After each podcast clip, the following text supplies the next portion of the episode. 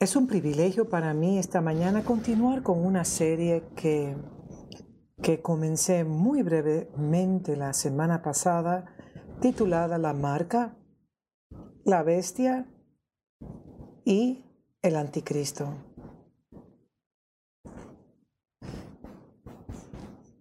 Esta es una serie extremadamente difícil de hacer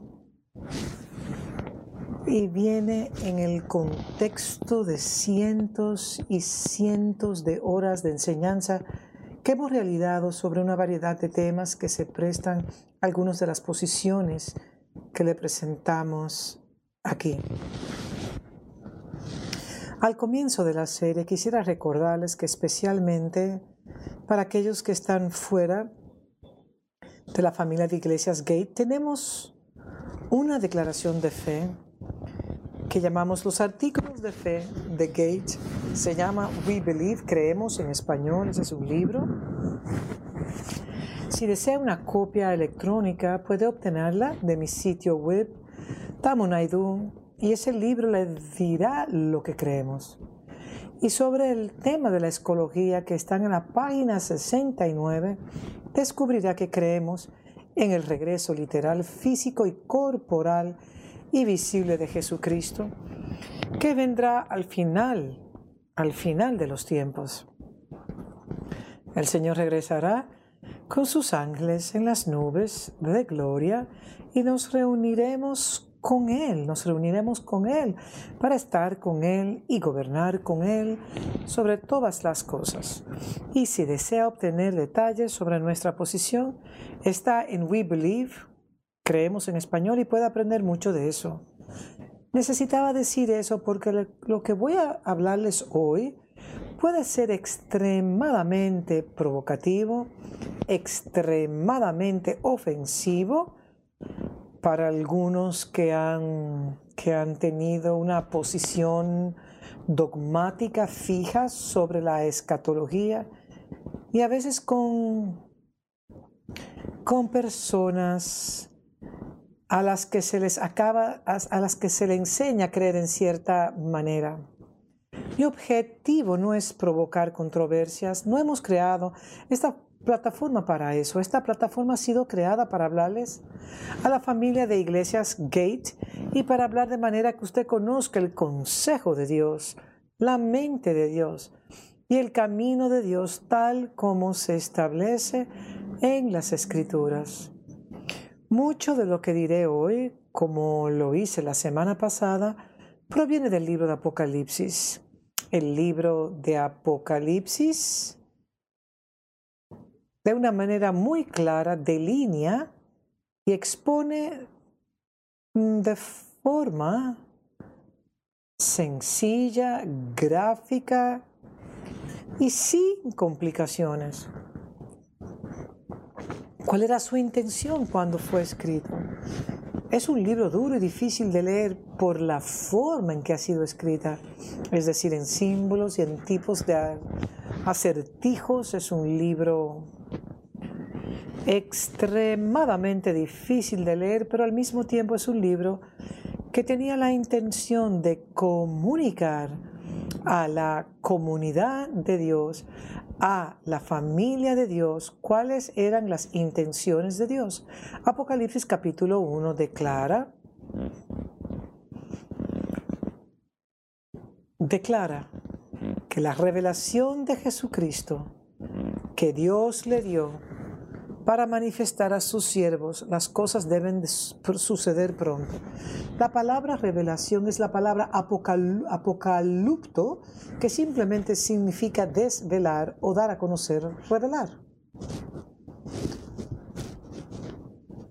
Es una revelación de Jesucristo que Dios le dio a él para mostrar a sus siervos. Dios quería mostrar cómo Jesús y su iglesia serían develados, pero quería mostrárselo a sus siervos.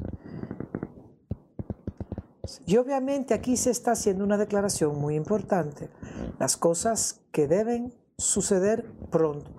Por lo tanto, sustituyamos la palabra pronto. Pronto significa en un futuro próximo, en un futuro inmediato. Y llegará a descubrir que muchas de las cosas en el libro de Apocalipsis ya se han cumplido.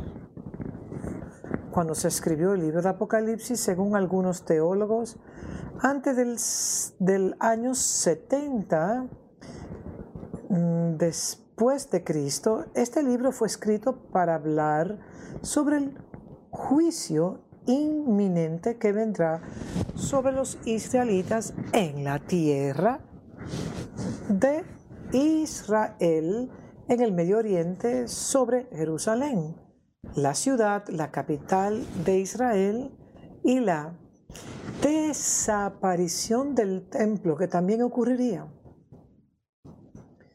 Y Dios está escribiendo este libro usando al apóstol Pablo para decirle a la gente y específicamente a sus siervos lo que sucederá en el futuro cercano. Obviamente, Sé que la profecía puede repetirse en el futuro y no estoy sugiriendo que todo en el libro de Apocalipsis se haya cumplido por completo, pero es necesario tomar nota de la palabra pronto.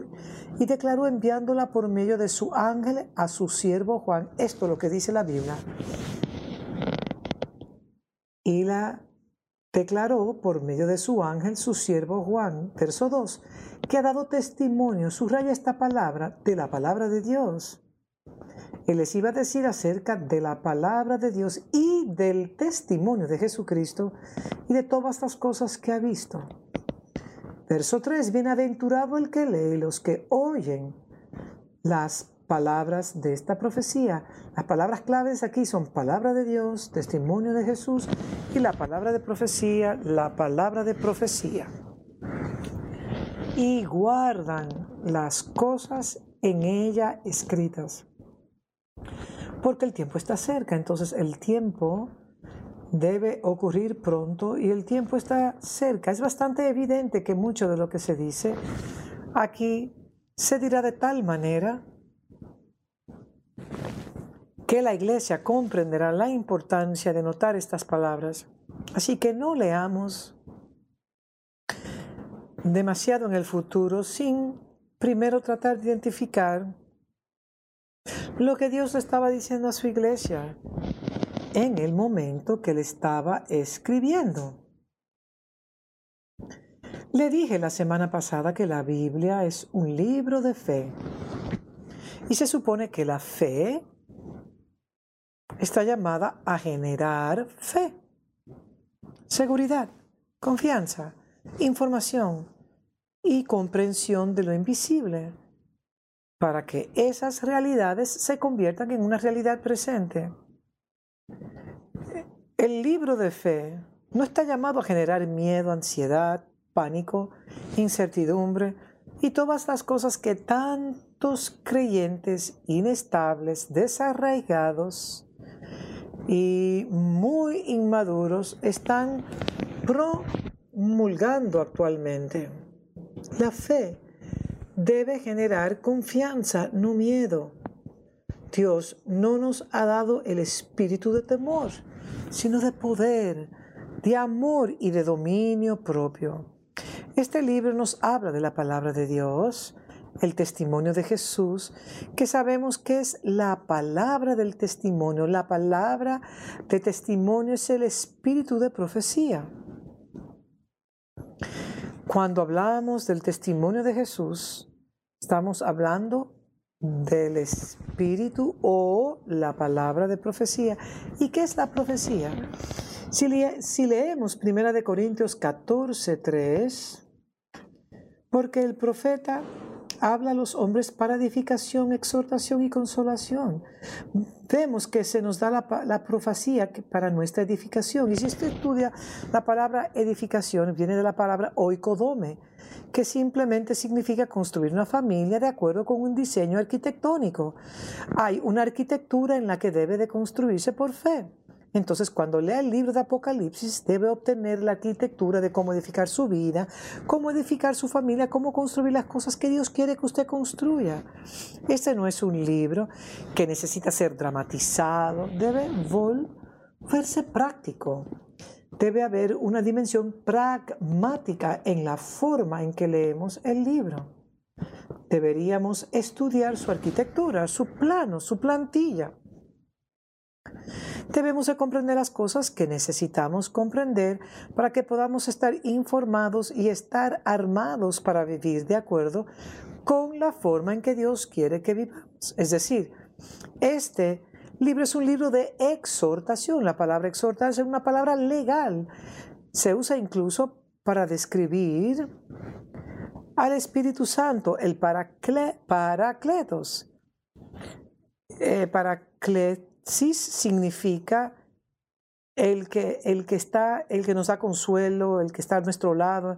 En el caso del Espíritu Santo significa estar a nuestro lado, acompañándonos y dar consejos legales sobre la constitución del cielo, los planes de Dios y los pensamientos de Dios, como un abogado para que la obediencia llegue a la tierra. Entonces, cuando hablamos de profecía o lo que Juan nos va a dar proféticamente en este libro y es que la palabra de Dios será entendida. Entonces, es de vital importancia que entendamos que debemos estar legalmente informados, legalmente informados y últimamente se nos da la profecía para consolarnos y el consuelo significa consolarnos, asegurarnos, eliminar cualquier incertidumbre y miedo.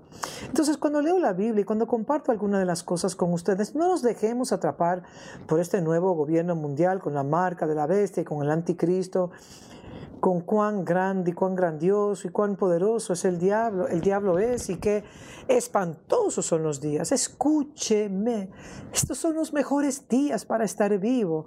Estos son los momentos más oportunos. Y usted, como los hijos de Isaacar, discernirás los tiempos y los aprovecharás. Si eres un hombre de negocio, o una mujer de negocio, eh, esta es una gran oportunidad para encontrar los nichos, para encontrar los huecos, para encontrar formas en las que ahora puede descubrir la sabiduría de Dios y ser innovador, convertirse en un tipo de José, creando los sistemas que no solo para recolectar trigo, sino también para convertirse en un distribuidor de trigo, un distribuidor de semillas, un administrador de recursos que, que pueden cambiar la forma en que hacemos las cosas desde una perspectiva de creación de riqueza.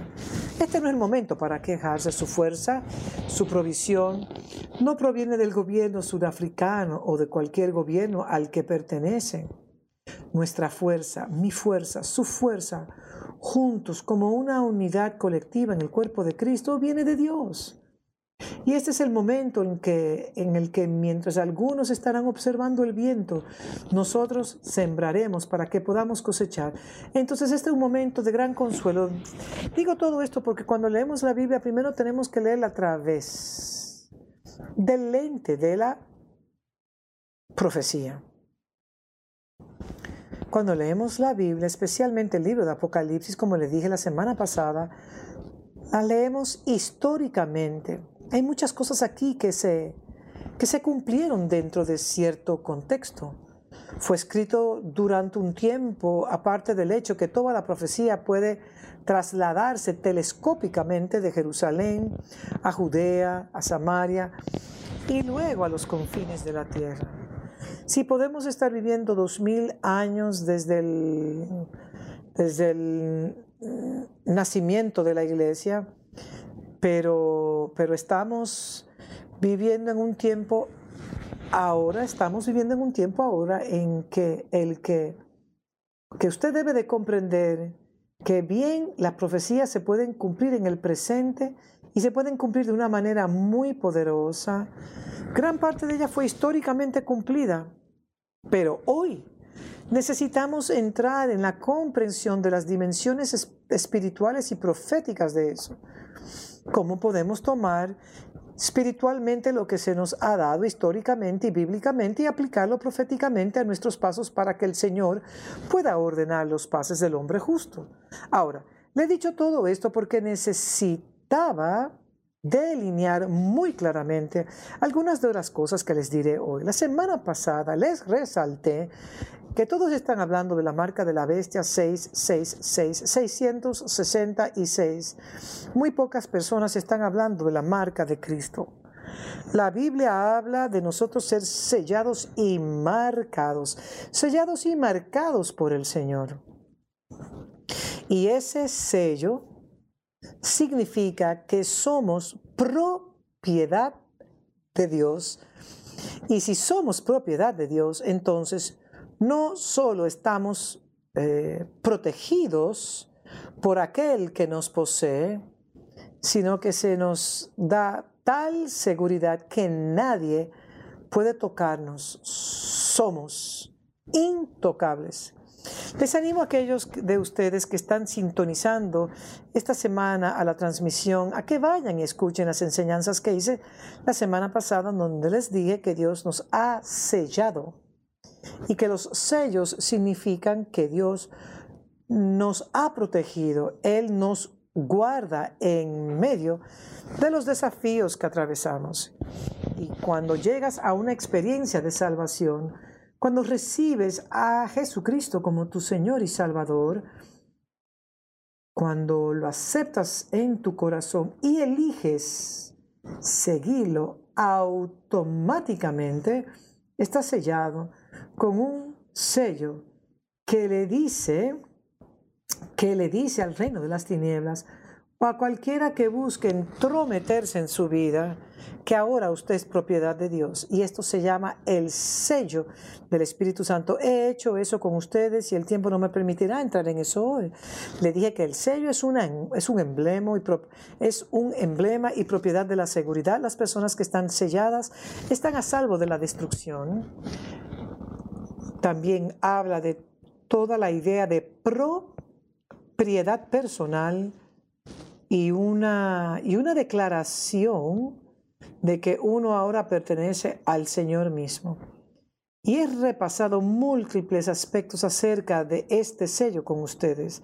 También les dije que cuando somos, que como, cuando somos sellados, eso significa que cuando el juicio venga a la tierra, cuando el juicio que ahora está en la tierra venga sobre todos los habitantes de la tierra, aquellos que estén sellados serán protegidos.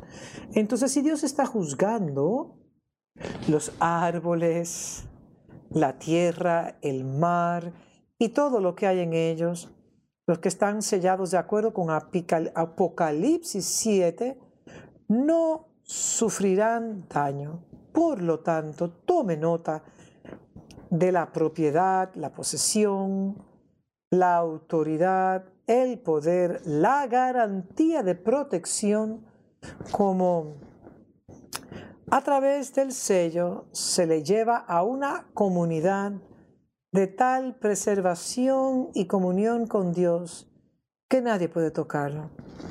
Entonces yo no le temo a este tiempo. El diablo para mí no es mi mayor preocupación. Fue derrotado en la cruz y no le voy a dar no le voy a dar vida, no le voy a dar eh, protagonismo. El diablo no es mi mayor preocupación, mi enfoque está en el Señor. Mi Dios es tan grande que no se puede comparar al diablo, que no se puede comparar al diablo con mi Dios. Mi Dios es tan grande que el diablo es más pequeño que una bacteria a los ojos de mi Dios. Entonces, Él no es lo opuesto a mi Dios, Él es solo un pequeño punto insignificante dentro del contexto espacial de cuán grande, cuán poderoso es mi Dios. Mi Dios es omnipotente, omnipresente, omnisciente. Mi Dios, mi Dios es el todo en todos. Él es completo, Él es asombroso. Él no es solo mi padre, Él, es, él no es solo mi Dios, Él es mi papá, Él es mi papi, Él es mi padre y porque sé que no me voy a concentrar en esta cosita que está tratando de causar todos los problemas del mundo. Sí, puede causarlos a los que están fuera de Cristo, pero no a los que están en Cristo. Y no debemos temer por nuestras vidas porque Él no nos puede tocar, porque tenemos la victoria sobre la segunda muerte. Vivimos por los siglos de los siglos, entonces ese es un punto muy importante a tener en cuenta. Y les dije la semana pasada que también recibimos la marca de Cristo, que es la marca del Padre y la marca del Hijo. Y esa marca es colocada en la frente de los 144 mil. Cité mal algo la semana pasada que necesito corregir en esta semana y pido disculpas. Mis más sinceras disculpas por ello. Le dije que los 144 mil se componen de 12 mil por 12 mil, lo cual fue una tergiversación de mi cálculo. En realidad es que los 144 mil son las, las 12 tribus y de cada una de las 12 tribus se tomaron 12 mil. Los 144 mil están conformados por 12 por 12 mil. En la, en, la, en la gematría bíblica o en la numerología, eh, esto, esto tipifica la iglesia de Jesucristo, la iglesia que es edificada de manera apostólica. El número 12 habla sobre el orden apostólico, la disposición, el gobierno, los sucesos secuenciales o cómo, cómo Dios despliega un plan de manera, de manera secuencial. Habla de la fluidez y armonía, de cómo Dios hace y, de cómo Dios hace las cosas en armonía y en fluidez. Dios está en frecuencia, Dios está en frecuencia y cuando hablamos de 12, hay 12 meses en el año, el principio de 12 se usa en la administración del tiempo, eh, por ejemplo, 5 por 12 te dan 70, 70 segundos, que es un minuto, y así sucesivamente. El número 12 es un factor, es un factor subyacente que recorre todas las escrituras y habla de orden, de orden. Y ese es un grupo de personas que están estructuradas ordenadas, viven según las leyes eternas de Dios, que es la ley de su reino. Están completamente sincronizados con Cristo y demás, y llevan la marca en la frente. Entonces no solo están sellados con el Espíritu Santo, sino que llevan una marca que dice Padre e Hijo. Y esto está registrado para nosotros en, en Apocalipsis capítulo 12, hablé de eso la semana pasada y lo destacaré de nuevo cuando llegue al sistema del anticristo. Y ese es un grupo de personas que, que tienen el sello en la frente, declarando que su mentalidad el contenido de su pensamiento, la esencia misma de su ser, su comprensión ontológica dentro del esquema de todo lo que hacen y su fe es que pertenecen a Dios. Están en la familia de Dios. Dios es su Padre. Son hijos de Dios en el Hijo llamado Cristo. Y por cuanto y, por cuanto lo tienen escrito en la frente. Y esto no es solo un tatuaje, una marca, es un paradigma, es una ideología, es una fe, es una creencia, es una convicción que grita desde cada átomo de su ser, soy un hijo de Dios, Dios es mi Padre, esto es lo que queremos decir con estar arraigado y cimentados en Cristo. Cuando la iglesia llega a entender este tipo de identidad que muchos creyentes no entienden, muchos creyentes son como una caña, no tienen una raíz, simplemente son sacudidos de un lado a otro y solo escuchan los rumores. Alguien les envía un mensaje de conspiración o puede ser una información muy fáctica, muy real, enviada por WhatsApp. Estos saltan y gritan, corren, comienzan a hablar del único orden mundial, de la nueva vacuna que está saliendo, que los va a marcar, que se nos colocará un chip en la mano. Bueno, vamos, Vamos, iglesia, cuando tú tienes esto en ti, esta marca en ti, simplemente vienes a la paz y descansas en el Señor. Sabes que nadie te puede tocar. Entonces, no sé, se trata de lo que está sucediendo allá afuera. He viajado mucho y siempre que he viajado en el avión, una de las primeras cosas que aprendí cada vez que tomaba, que tomaba un vuelo era cómo sonaba la voz que se transmitía a través del sistema de megáfono de megafonía de un avión, el que pasa por los procedimientos de seguridad para viajar. Y uno de los puntos que, que siempre destacaba era que durante el vuelo y en caso de un imprevisto en el que estemos eh, pasando por alguna turbulencia o si el avión está en algún tipo de apuro, lo primero es cuidarse a uno mismo y luego a las personas que, que nos rodean, incluso nuestros niños pequeños. Y que para garantizar la seguridad de los demás, primero uno debe garantizar nuestra propia seguridad.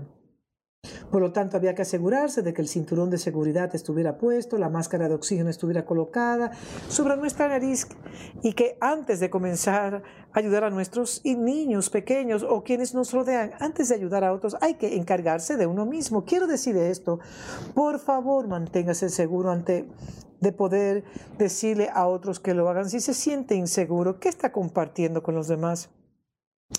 ¿Qué le está diciendo a los demás? Primero póngase el cinturón de seguridad, póngase la máscara, colóquese, la marca en la frente y luego concéntrese en los demás. Si usted no sabe quién es, si no tiene identidad en Dios, ¿cómo es que le va que le vas a decir a los demás que todos está bien? Este, entonces este es el punto de los 144 mil y no quiero dedicar demasiado tiempo a esto, pero realmente tengo que comenzar a avanzar un poco más. Sentí la necesidad de volver a hablar de la bestia. Y lo que voy a decir, voy a repasar mis notas nuevamente y repetírselas, pero quiero hacer referencia a Apocalipsis 13.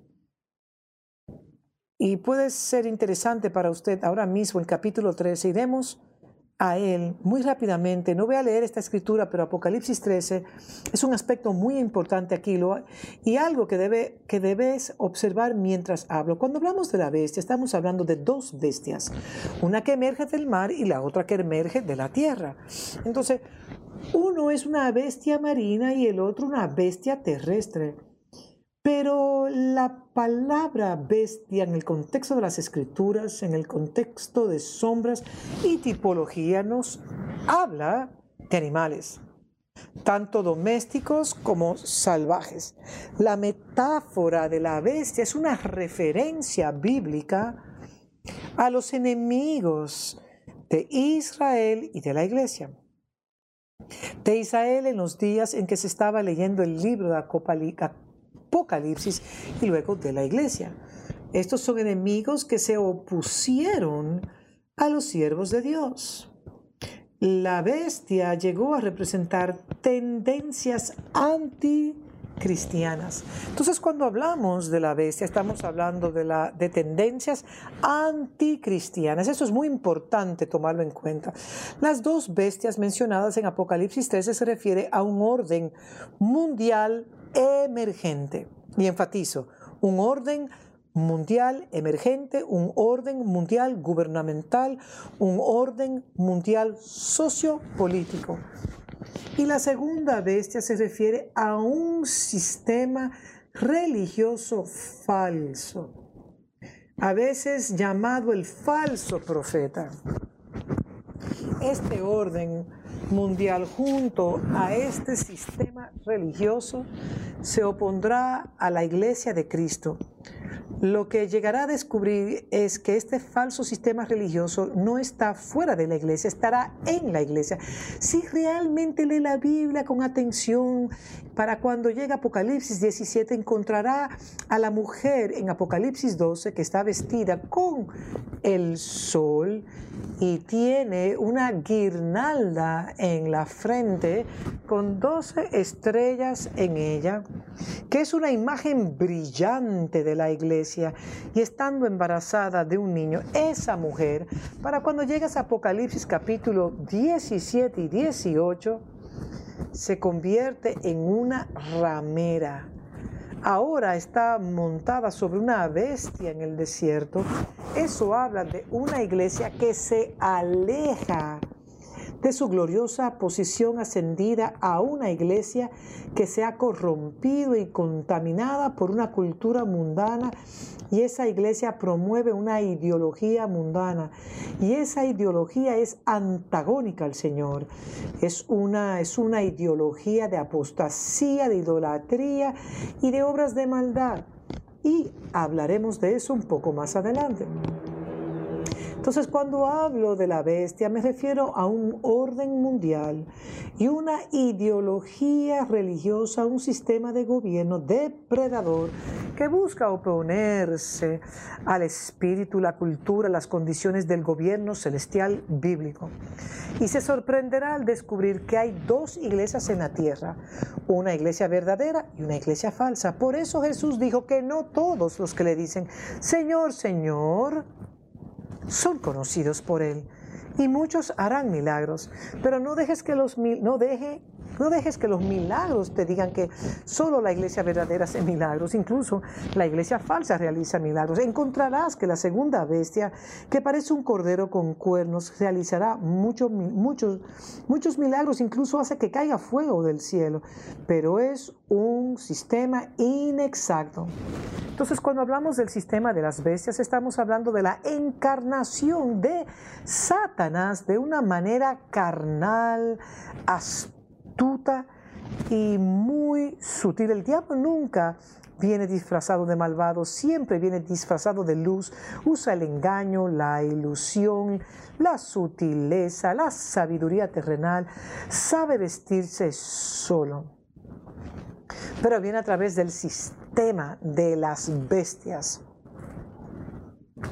Se encarna a sí mismo, así como Cristo se encarna en su cuerpo, así se encarna el diablo. Es draconiano en sus patrones, en sus patrones de conducta. Quiere quitar la sangre de la vida de la iglesia, quiere matar a la iglesia. Ese es su fin último, sofocar a la iglesia porque odia a la iglesia y utilizará el orden mundial y su ideología religiosa para hacerlo. El gobierno de la bestia es una rebelión contra la imagen de Cristo. La imagen de la bestia es un ataque a la imagen de Cristo, el gobierno de Cristo y su iglesia. Es por eso que cuando estudiamos la, caída de Adán de la gloria como se registra para nosotros en Génesis 3, descubrimos que perdió su imagen y perdió y la perdió ante la bestia que se presentó entonces como una serpiente.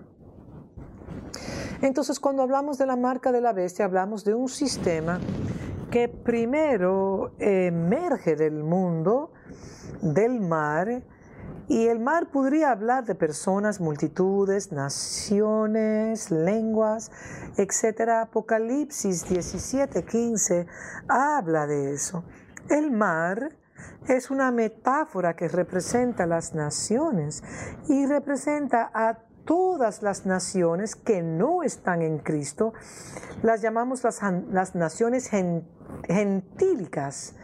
Eh, pero el mar también habla del, del, profundo y oscuro vacío del abismo que es caótico, oscuro y profundo, el extremo más alejado de los cielos.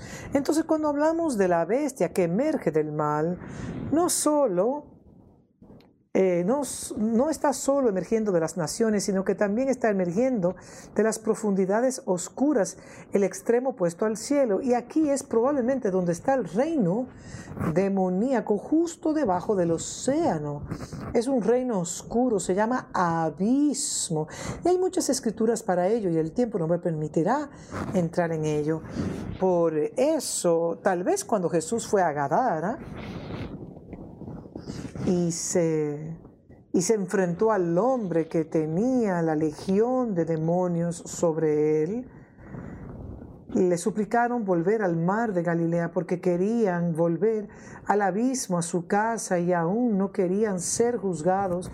Por eso se refugiaron en el mar de Galilea. Un tema muy interesante para profundizar.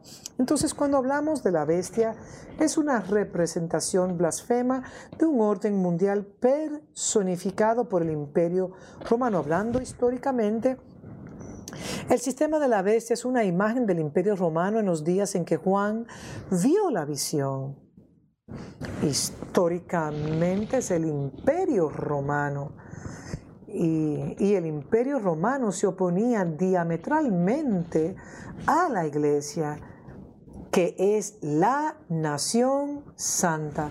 Así que cuando este sistema de bestias se describe como se describe como un oso, como un leopardo, como un león, se trata de una de un sistema inteligente, muy inteligente y muy poderoso, en otras palabras, veloz como un leopardo tenaz como un oso, hambriento como un león, y hará todo con toda sutileza, su firmeza y su fuerza para derribar los propósitos de Dios sobre la tierra. En estos tres animales también representa el sueño de Daniel, la visión de Daniel en Daniel capítulo Dios cuando él vio el orden mundial en sus diferentes periodos de tiempo que llegarían a existir. Eh, y estos tres animales, el leopardo, el oso y el león, se nos dan al revés y representan los tres, eh, los tres reinos que preceden a Roma. Ese es el imperio romano, eh, representado por el león, el imperio medio, medo-persa, representado por el oso, y el imperio de Grecia, representado por un leopardo, un animal muy sutil, muy inteligente, que sabe cómo integrarse en un entorno contextual. Estos son temas muy complejos de tratar en esta enseñanza.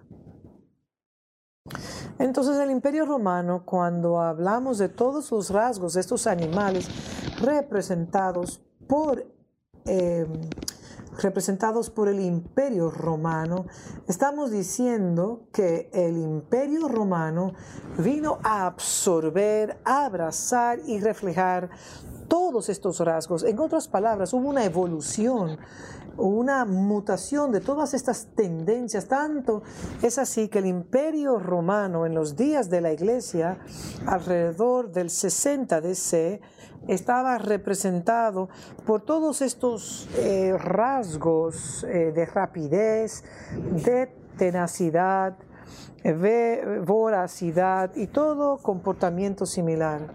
Entonces cuando hablamos de la bestia con, con con diez cuernos y siete cabezas, con, eh, con poder del dragón. Básicamente estamos hablando de la bestia en su plenitud de poder. En otras palabras, el, el diablo ahora le da a la bestia todo el poder.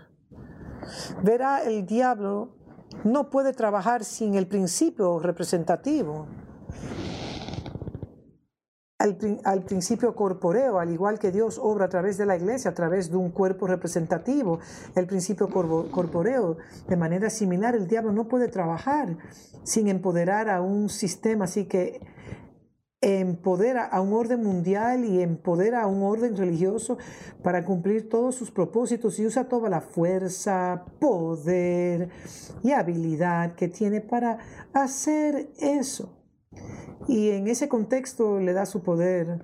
Usted puede leer eso en Apocalipsis 17, cuando hablamos de los diez cuernos del imperio romano, estamos hablando de los diez gobernadores. Diez gobernadores que gobernaban sobre diez provincias imperiales. Eh, diez provincias imperiales, así como Así como Sudáfrica tiene nueve provincias con nueve primeros ministros, el imperio romano es la gestión de su imperio también. Tenía diez gobernadores, sus diez provincias y las siete cabezas hablan de las siete líneas de los césares, los diferentes emperadores que gobernaron eh, sobre el imperio romano Nerón es uno de los Césares. Entonces, cuando hablamos de la bestia, estamos hablando de un sistema de gobierno mundial gobernado por Césares. Y en el tiempo de los escritos predichos que serían escritos por Juan, él estaba hablando del gobierno de Nerón César. Según la teología ideológica romana, los césares eran considerados como dioses. Y los cristianos fueron perseguidos porque se negaban a unirse al culto idólatra del César. Los cristianos no doblaban sus rodillas ante nadie más, sino ante el Señor Jesucristo y su Padre. No adoraban a ningún Dios, sino a Dios. Los judíos, desafortunadamente, cuando crucificaron a Jesús, en Romanos 19, cambiaron de posición y violaron los dos primeros de los, de los eh, diez mandamientos. A los judíos se les dijo que no deberían adorar a ningún otro Dios que no fuera Dios y que no debían doblar las rodillas ante ninguna imagen esculpida ni creer ninguna imagen esculpida. Pero los judíos cuando pidieron la crucifixión de Jesús dijeron, entonces su sangre estará sobre nosotros y nos suscribiremos al César y su gobierno. Entonces reconocieron que Dios era Dios. Y parte del juicio de Dios usó sobre el imperio romano para traer juicio a Israel porque rechazaron a Dios. Así que fue, así que fue, así fue como el templo y la ciudad de Jerusalén fue destruida en el 68 al 70 DC después de Cristo. Estoy diciendo todo esto, hay mucho que decir en tan poco tiempo. Por eso cuando vemos que Nerón odiaba a los cristianos y los perseguía, era porque no se inclinaban ante él. Y Pablo en 2 de Tesalonicenses 2 se refiere a él como el hombre de pecado porque exigió obediencia absoluta y construyó una imagen de sí mismo de 120 pies y esperaba que los judíos lo adoraran como Dios. En el templo también fue conocido como el hombre de pecado, el hombre del desenfreno y más tarde el anticristo. El nombre Nerón César, Nerón César cuando lo convierte usando letras hebreas convertidas en números, le dio un valor del nombre de una persona. Su nombre, según el sistema, según el sistema de valores numéricos hebreos, llegó al 666. Es, su nombre completo era Nerón César. Nerón César, y se le considera como, como el anticristo, es la manera de la bestia. Y en los días que vivió, obligó a la gente, él obligó a la gente a adorarle. Y sin sumisión a él, sin sumisión a, a sus caminos, no les permitiría sobrevivir en su reino. Si no se suscribe a Él, no sobrevivirá. ¿Cuántos de nosotros, cuántos de nosotros vivimos en sociedades humanas comprometidas? Como en, en Sudáfrica existe una tendencia general a que la gente diga que si no estás conectado, si no inculcas la cultura del soborno, la subordinación a los funcionarios corruptos dentro de, nuestros dentro de nuestros círculos gubernamentales, nunca sobrevivirás en Sudáfrica como una persona de negocio.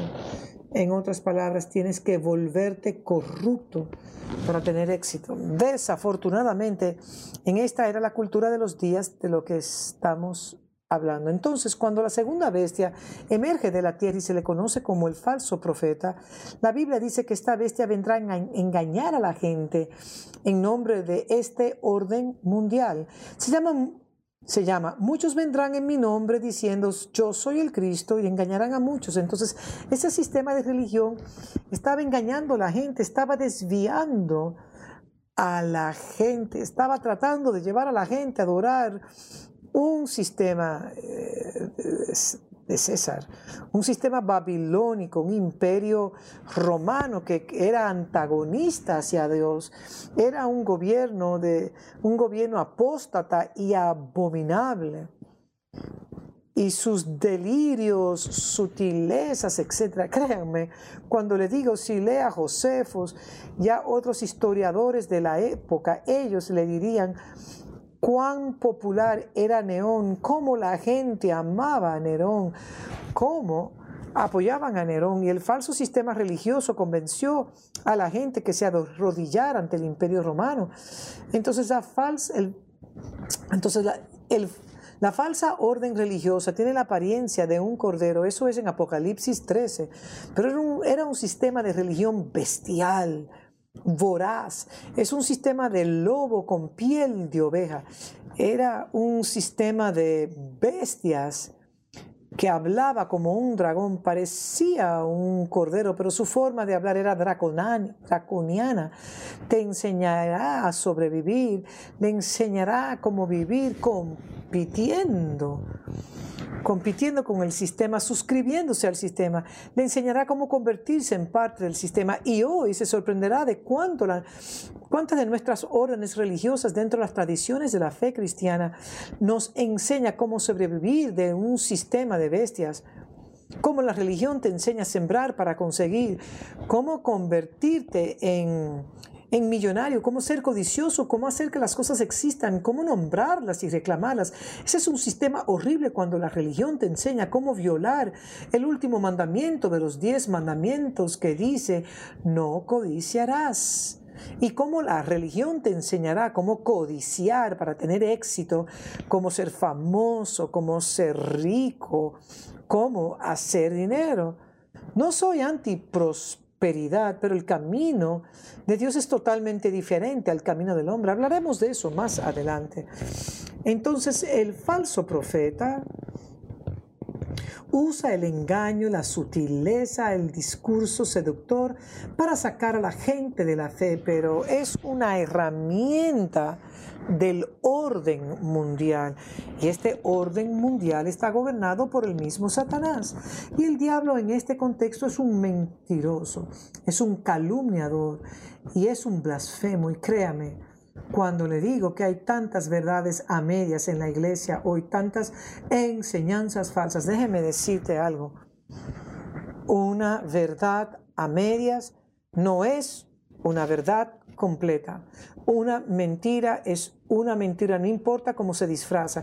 Y hay tantas enseñanzas hoy sobre la prosperidad que no vienen de Dios, sobre la gracia y la gracia gratuita, que Dios me ama eh, y que puedo hacer lo que quiera y venir como tú quieres y el fin justifica los medios y mientras, y mientras las almas se salven, no importa cómo tengamos la iglesia, ellos la visten de ventana para satisfacer el apetito de un hombre anímico. Créame, todo esto es parte de este falso sistema religioso mundial.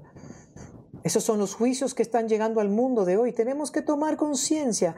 Entonces este falso sistema religioso realizará grandes milagros, señales maravillosas. Y ves como la gente corre por toda África en busca de falsos profetas, de formas engañosas de religión, manifestaciones, eh, como vestimos, las ventanas de nuestras iglesias, etc.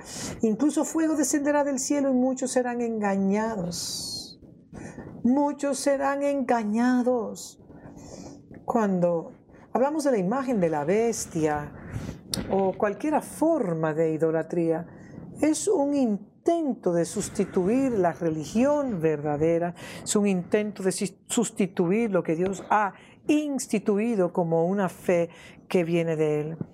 Los cristianos de hoy deben aprender a no inclinarse ante las imágenes delirantes, físicas y sutiles que existen. Ten tengan cuidado, tengan mucho cuidado. No te inclines ante el Estado, no se inclinen ante la adoración de sus cuerpos, no se dobleguen ante la adoración de la naturaleza, el estatus, el poder, los sistemas sociales y políticos, la cultura, la raza o cualquier imagen que hayan creado, tengan mucho, mucho cuidado. Entonces, cuando hablamos de la marca de la bestia, eh, cómo esta afecta a seis categorías de personas. Afecta a pequeños y grandes, ricos y pobres, libres y esclavos, como el COVID-19 está afectando a todas las personas. Este sistema someterá a todas las personas. Te sorprenderá ver cómo la gente se ha convertido en esclava del Estado esclava de cierto tipo de iglesia tradicional que es el anticristo. Es un sistema que te obligará a, recibir una marca en la frente o en la mano derecha, en otras palabras, te adoctrinará, te estigmatizará. Olvídate del chip ahora, olvídate del chip, por favor. Si tiene una, una ficha, un chip en la mano, puedes sacarla. Pero una mentalidad, una ideología, un lavado de cerebro es muy difícil de eliminar.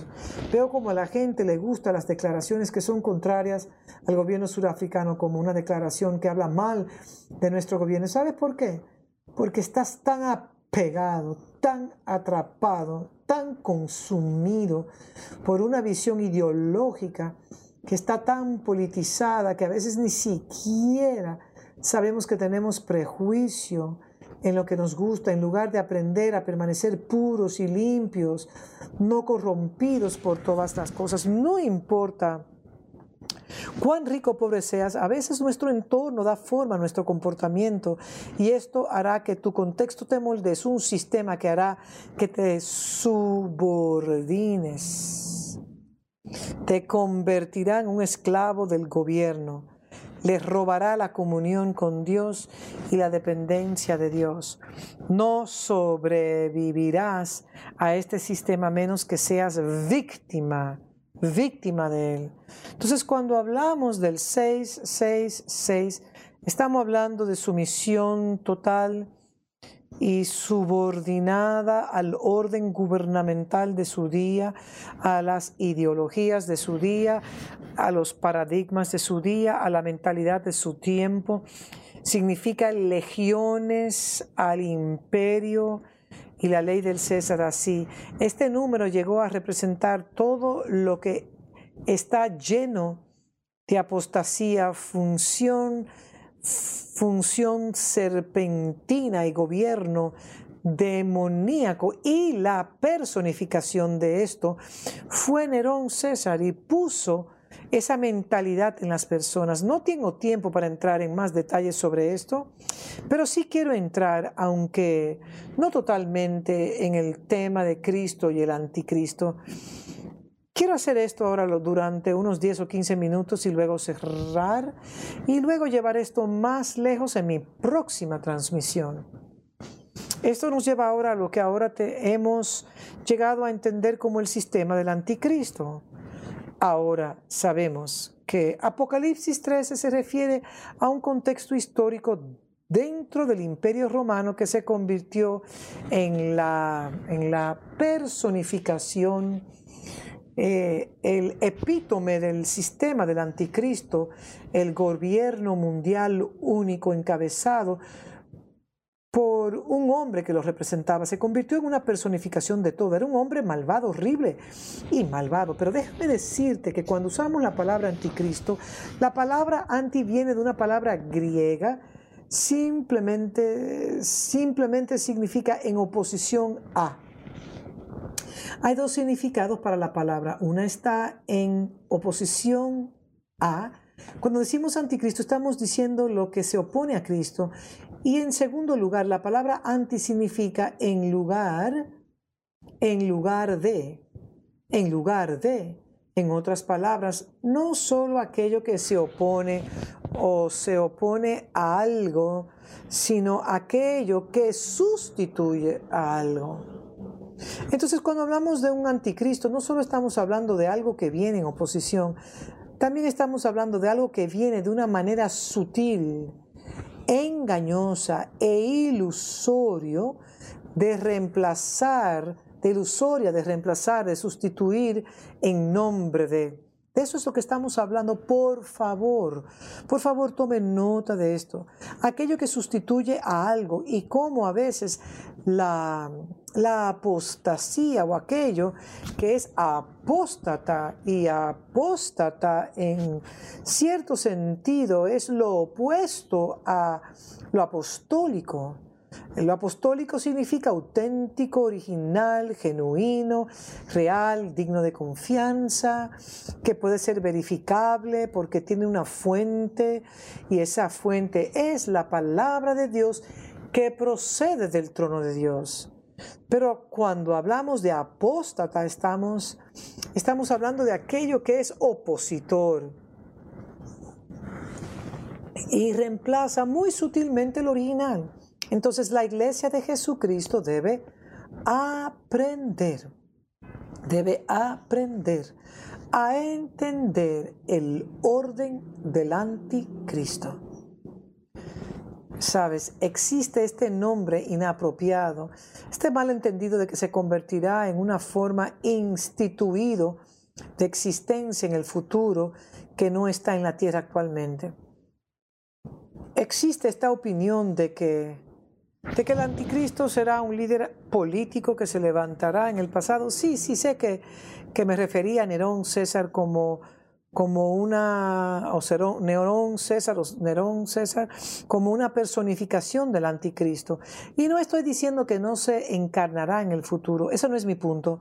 Pero primero quiero darles el significado de la palabra anticristo. Anticristo significa oponerse o sustituir. Es muy es muy diferente a un falso Cristo, que es una personificación de Cristo. Es una tergiversación. Tergiversación de Cristo. La palabra Cristo en su significado literal significa ungido. Uno que está ungido significa alguien que ha sido untado, frotado o ungüento ha sido aplicado a una persona untado, frotado, masajeado en una persona. Y cuando hablamos de tales unciones o ungir, literalmente estamos hablando de cómo los reyes recibieron aceite que se les vertió en la cabeza para que fueran ordenados y coronados en su función de rey. Y esta palabra también vino a significar ser comisionado o ser autorizado, coronado como rey o mensajero para una asignación definida. Entonces, cuando hablamos de Cristo, estamos hablando de un designado que recibe cada recurso, cada tecnología, cada gracia, la casa llena, la encarnación completa, la investidura divina de todo lo que uno necesitaría para cumplir una asignación divina.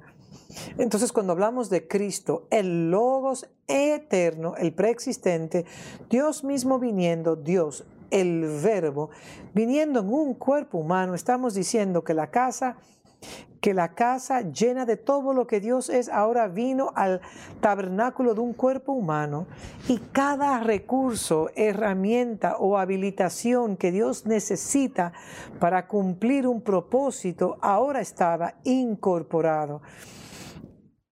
Estaba en un recipiente humano y a través de ese recipiente completaría una asignación divina. Entonces, cuando hablamos de Cristo, eh, estamos hablando de la plenitud de Dios, de la plenitud de Dios de la plenitud de Dios, cada habilidad, habilitación, recurso, todo acerca de Dios. Literalmente estamos hablando de la plenitud de Dios. Colosenses 2.9 dirá que en Cristo la plenitud de la deidad habitó corporalmente. Dios habitó físicamente en el cuerpo de Jesucristo. En otras palabras, en Cristo ha habitaba el Padre, el Hijo y el Espíritu Santo. Los tres en uno. Dios es uno, pero está formado por Padre y Espíritu Santo. Esto es lo que en los círculos de la iglesia llamaremos la Trinidad, la visión trinitaria de Dios. Dios es uno, pero consustancialmente compuesto por tres personas, coeternamente. Las tres personas son iguales, coiguales, pero funcionan en personas distintas dentro de un cuerpo llamado unicidad. Y ese cuerpo es el cuerpo llamado Padre, Hijo y Espíritu Santo. Necesito resaltar estos puntos porque si bien Dios es un misterio y Cristo es un misterio, los misterios necesitan ser decodificados. Se les dio a personas como el apóstol Pablo y los apóstoles de Cristo el decodificar a Cristo para nosotros. Vienen de Cristo para traernos a Cristo. Todo lo que sea anticristo vendrá a oponerse al Padre, al Hijo, al Espíritu Santo. Y si bien necesitas comprender la visión mística de eso, también tienes que entender la aplicación de esa visión. En primera de Juan 2, 18, del 18 al 27, leo el 18, hijitos, ya es el último tiempo, y según vosotros oísteis que el anticristo viene, así ahora han surgido muchos anticristos. No está diciendo muy claramente que el anticristo no es solo una persona, sino que es un cuerpo corporativo, es una compañía de personas. Han venido muchos anticristos. Repito, este es un espíritu que vendrá en oposición al Padre, Hijo y Espíritu Santo. La oposición de todo lo que Dios busca hacer de manera representativa. Este es un espíritu que vendrá en lugar de, que vendrá a reemplazar a Dios. Entonces, si adoras a Dios, conociéndolo dentro del contexto del Padre e Hijo, este espíritu llegará a decir, no puede ser un hijo de Dios, Dios no puede ser tu Padre, ¿cómo puede Él ser tu Padre? Mira cómo estás sufriendo, etc. Es un espíritu que vendrá a robar de tu fe y tu relación con Dios. Y Jesús vino a presentar en su cuerpo cómo el Padre y el Hijo funcionarían en una, en una relación en y por y a través del Espíritu Santo. Cómo el Espíritu Santo en un cuerpo humano uniría una relación de padre e hijo. Esto es algo muy poderoso. Así que Ahora han surgido muchos anticristos y por esto conocemos que es el último tiempo, salieron de nosotros. Ellos estaban en la iglesia y no creyeron, pero no creyeron, pero no eran de nosotros, porque si hubiesen sido de nosotros habían permanecido con nosotros, pero salieron para que se manifestase que no todos son de nosotros. Ellos nos dejaron y ahora están opuestos a todo lo que le enseñamos acerca de Cristo. Eso es lo que Juan está describiendo aquí en verso 20. Pero vosotros tenéis la unción del Santo. Ustedes han sido empoderados, equipados, capacitados, se les ha dado las herramientas, se le ha impartido y entregado a ustedes. Y conocéis todas las cosas. No os he escrito como si ignorases la verdad, sino porque la conocéis y porque ninguna mentira procede de la verdad. Verso 22. ¿Quién es el mentiroso sino el que niega que Jesús es el Cristo? Ahí es donde comienza, si niegas que Jesús es el Cristo, este es anticristo el que niega al Padre y al Hijo. Anticristo, en primer lugar, es cualquiera que niega que en un cuerpo humano, un cuerpo humano Jesús es el Cristo. En la encarnación Jesús modeló a Cristo, pero para modelar a Cristo tuvo que modelar como un cuerpo humano. Tanto el Padre como el Hijo podían tener una relación. ¿Cómo Dios pudo ser Padre? ¿Y cómo en el cuerpo Jesús pudo ser Hijo de Dios? Muy poderoso y verán que este modelo es lo que adoptamos. Dios es mi Padre, yo soy su hijo, soy un hijo de Dios, Dios es mi Padre, y si tienes eso, entonces no eres parte del anticristo. Así que como llevas, así es como llevas la mentalidad, la marca en tu frente, Apocalipsis 14. Padre, hijo, eso significa que Nerón, el orden mundial, el sistema del anticristo, la marca de la bestia, no pueden tocarte, no pueden tocarte si tienes esta mentalidad. Todo aquel que niega al hijo, si usted dice que no es un hijo, y piensa cosas como es imposible, mira cómo estoy sufriendo, etc. Todo aquel que niega al Hijo tampoco tiene al Padre. El que confiesa al Hijo tiene también al Padre. Cuando aceptas a Cristo en tu corazón, estás aceptando la filiación. No solo estás diciendo que Jesús es el Hijo de Dios, también está diciendo eh, eh, que en Cristo soy el Hijo de Dios y Dios es mi Padre. Obviamente hay una administración para eso. Él te pone en una familia, como puso a Jesús en una familia llamada María y José, y le dijo a José, sé su padre, y le dijo a María, sé su madre, críenlo, para convertirlo en todo lo que yo quiero que sea, para que me conozca como su padre, y yo me presentare a él de una manera muy singular y él llegar a conocerse a sí mismo como un hijo. Y le diré que es un hijo. Verso 24. Lo que habéis oído desde el principio permanezca en vosotros. Si lo que habéis oído desde el principio permanece en vosotros, también vosotros permaneceréis en el Hijo y en el Padre. Harás tu morada en esta posición llamada Cristo, no anticristo, en la posición llamada Cristo. ¿Y cuál es la posición llamada? Permanezco en el conocimiento del Hijo y del Padre. Verso 25. Y esta es la promesa que Él nos hizo, la vida eterna, la vida eterna. Si permaneces en esa posición, no puedes morir. Llevas el gen divino, llevas el Espíritu Santo que te selló y ese Espíritu es tu aliento, es tu vida, es tu esperanza, es tu futuro. Ese, ese Espíritu te guardará. Verso 26. O escrito estas cosas sobre los que os engañan. Los que os engañan, ilusión.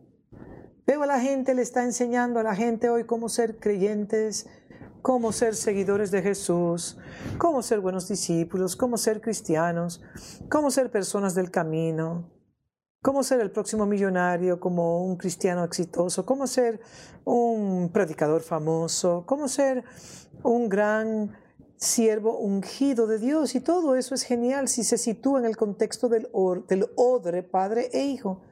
Pero muy pocas personas te están enseñando cómo ser un hijo de Dios y cómo relacionarte con Dios como tu Padre. Verso 27.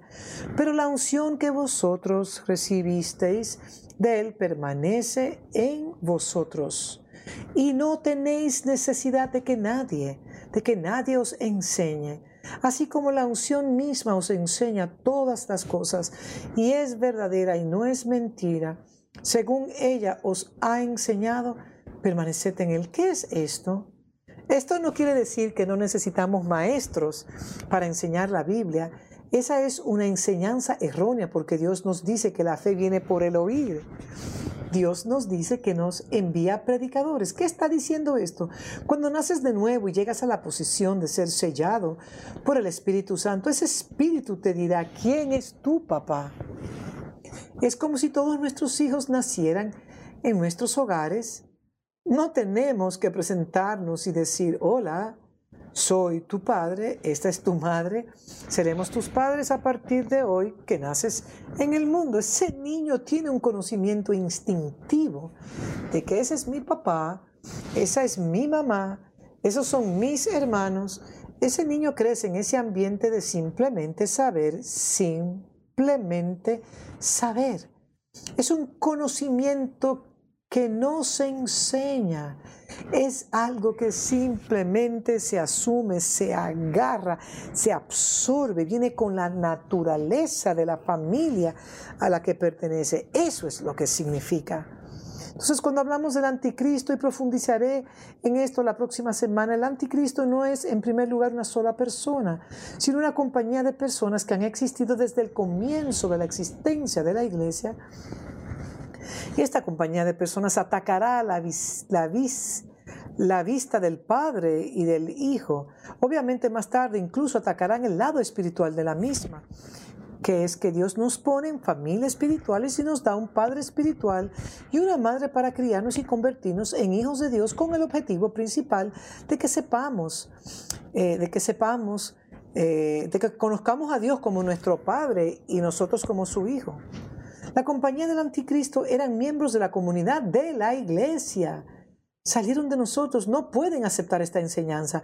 Preferirían tener las agradables enseñanzas postmodernas de la nueva era, de lo bueno o grandioso que eres y todas las demás cosas. El anticristo niega, niega a Jesús como el Cristo. Si quieres ser parte de la compañía de Cristo, acepta a Jesús como Cristo y no serás parte del anticristo. Luego traes la marca correctamente en tu frente. El anticristo niega al Padre y al Hijo. El anticristo se niega a permitir que la verdad del Padre y del Hijo permanezca en él. Un sistema anticristo es un sistema huérfano. Te hace comportarte como si no tuvieras un padre. Te hace vivir como si no tuvieras esperanza. Te hace sobrevivir como si fueras parte de un sistema depredador, un reino animal bestial, te hace querer sobrevivir como si nadie se preocupa, se preocupara por ti. Ese sistema anticristo negará que Dios es tu Padre y que tú eres su hijo y viceversa y te dirá sobrevive, cuídate. La ley de la selva, yo, yo, yo mismo, es un sistema de Nerón tiene que someterse a las reglas depredadoras, las reglas de la jungla. Si no vives en ese mundo bestial, nunca sobrevivirás. Nunca sobrevivirás.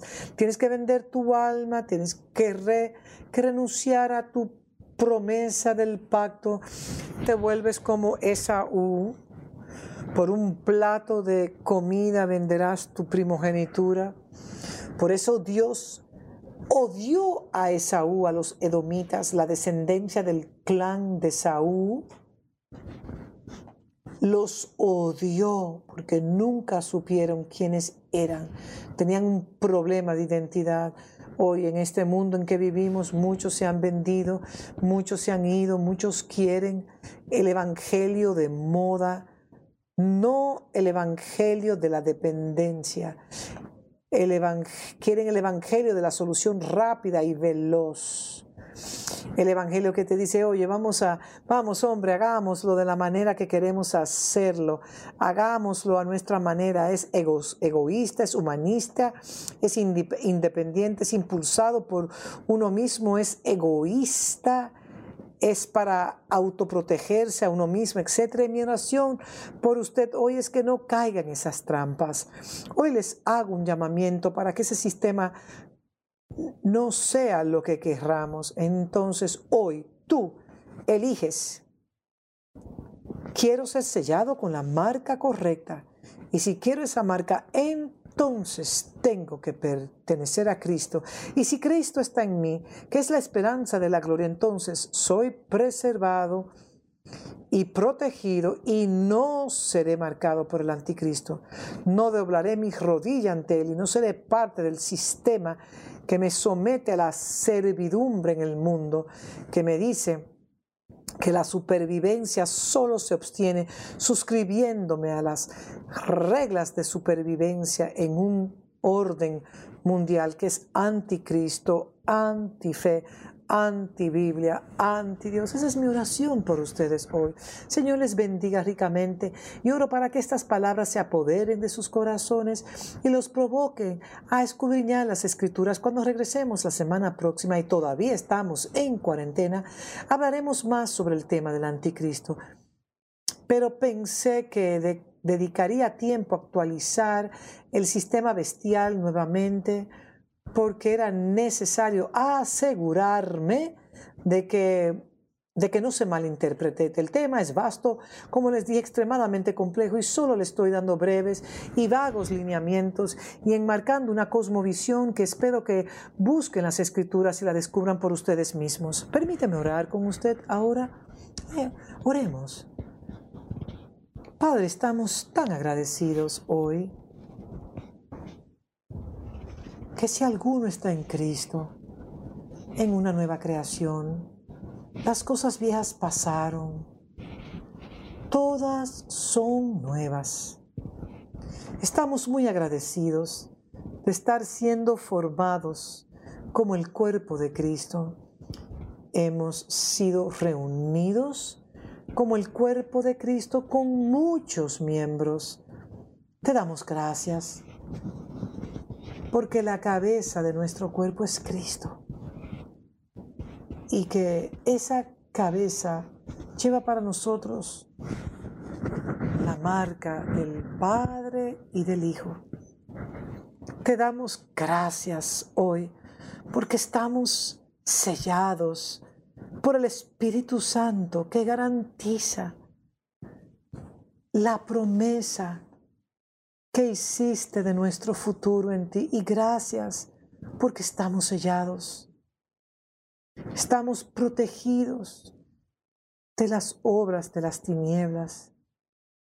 Y porque el enemigo no puede tocarnos y porque Él no tiene poder sobre nuestras vidas y no temeríamos la muerte. Segundo, y si bien podemos morir en el cuerpo humano, nunca moriremos en nuestro espíritu, viviremos por siempre y siempre, ya sea que estemos ausentes de este cuerpo independientemente de que siempre estaremos presentes contigo. Señor, estoy orando ahora para que la fe surja en los corazones de las personas, para que surja la esperanza, para que surja el amor.